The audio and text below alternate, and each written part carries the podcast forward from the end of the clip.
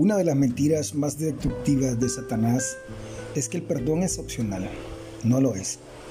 Aunque es cierto que tenemos que decidir si perdonar o no, no es cierto que la decisión que hagamos no tendrá efecto en nuestras vidas y en las que nos rodean. El hecho es el siguiente, si perdonamos o no, no determina que el Padre nos perdone. En el versículo 14 de Mateo 6 dice de la manera siguiente, porque si perdonáis a los hombres sus ofensas, os perdonará también vuestro Padre Celestial. Mas si no perdonás a los hombres sus ofensas, tampoco vuestro Padre perdonará vuestras ofensas. Es por eso que Jesús nos enseñó a orar, perdona nuestras deudas como nosotros perdonamos a nuestros deudores. El perdón es la misma esencia del Evangelio. Jesús oró mientras estaba colgado en la cruz.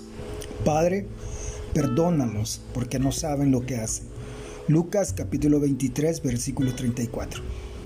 Si Jesús no nos hubiera perdonado, no habría evangelio ni buenas nuevas. ¿Por qué ese perdón es tan difícil a veces? Incluso parece que quizás Dios no sabía de las atrocidades de los hombres iban a cometer cuando nos pidió que nos perdonáramos. ¿Cómo podría pedirnos que perdonemos tales crueldades? No obstante, el perdón es lo más semejante a Dios que el hombre puede hacer sobre la tierra, porque esto implica la entrega máxima de nosotros mismos. Es como la fragancia de la violeta en la suela del zapato que la pisoteó. En Mateos capítulo 18 Jesús trata con el tema del perdón. Él habla sobre la ofensa, que es la semilla de la falta de perdón. Nos dice que cuando nos ofenden debemos ir a la persona que nos ofendió y hablar con ella. Si la persona no es receptiva, debemos volver llevando a otra persona con nosotros para que sirva de intermediario entre la reconciliación. Si la persona todavía se niega a escuchar, debemos decirlo a la iglesia. El fin del asunto es que como cristianos tenemos que reconciliarnos los unos con los otros. En el versículo 19 y 20 dice de la manera siguiente.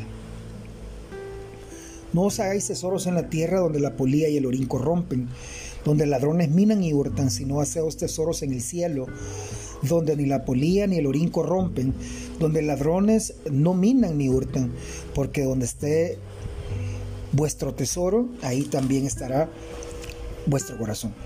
De otra manera, tenemos el pasmoso poder de traer esclavitud a la atmósfera espiritual de la iglesia, de la casa o de la comunidad donde residimos. He tenido el privilegio de ser testigo de varios avivamientos durante todos mis años de ministerio.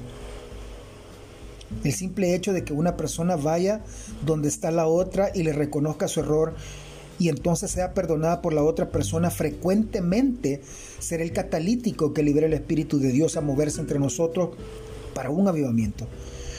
He visto en un culto de perdón liberar a personas que han estado cautivas de la amargura durante años, abriendo hacia el camino de su liberación y sanidad. Muchas veces hemos dicho, si no hubiera aprendido acerca del poder del perdón para sanar heridas emocionales, no estaría en el ministerio hoy.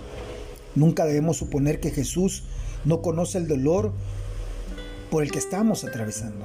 Es porque la gente es cruel. Las situaciones de la vida son dolorosas que nos ha dado el remedio del perdón. El perdón no tiene que, nada que ver con un sentimiento emocional ni con que otra persona nos pida que la perdonemos. No tenemos que preocuparnos porque no sentimos el perdón. El perdón no es un sentimiento, el perdón es una decisión. Es por eso que Jesús lo puede requerir de los que le siguen. Siervos amados, si usted guarda rencor contra alguien que ha cometido una falta contra usted, déjelo salir hoy libera el espíritu de la reconciliación que traerá su sanidad. Dios te bendiga. Soy tu hermano y amigo Walter Díaz.